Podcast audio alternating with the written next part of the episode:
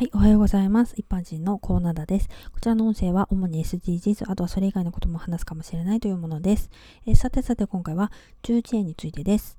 えー、大人になってから突発性難聴になったこともありますけれども、おそらく私はもともと三半規管が弱いんじゃないかなと思っております。えー、飛行機に乗ると耳の中が痛くなりまして、耳が痛いというのは耳がキーンとなって痛いんですよ。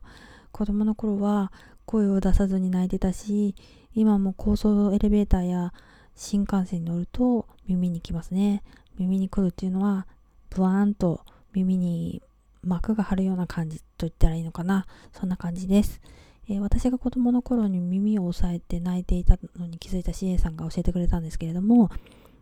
水を持ってきてくれたんですね。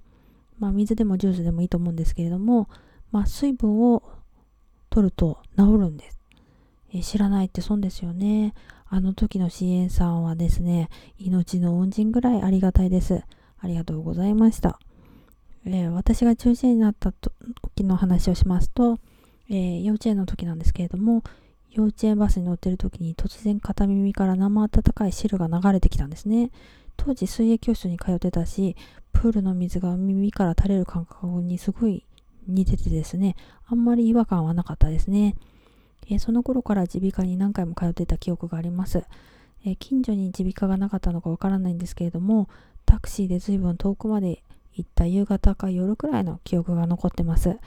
え、そこでいつもタクシーの窓から外を眺めていて、えタクシーは動いているのに月がずっとついてくるように思えて、ずっと月を見てたんですよね。子供だからついてきてるっていう結論で終わってしまってるんですけれども、これが例えばなぜだろうとか追求するような子供だったとしたらきっとそこから惑星に興味を持ったり宇宙飛行士になりたいなとか思ったり理系の子になってたかもしれないななんて思ったりします。えではでは今回はこの辺で次回もお楽しみに是非聴いてくださいね。ではまた。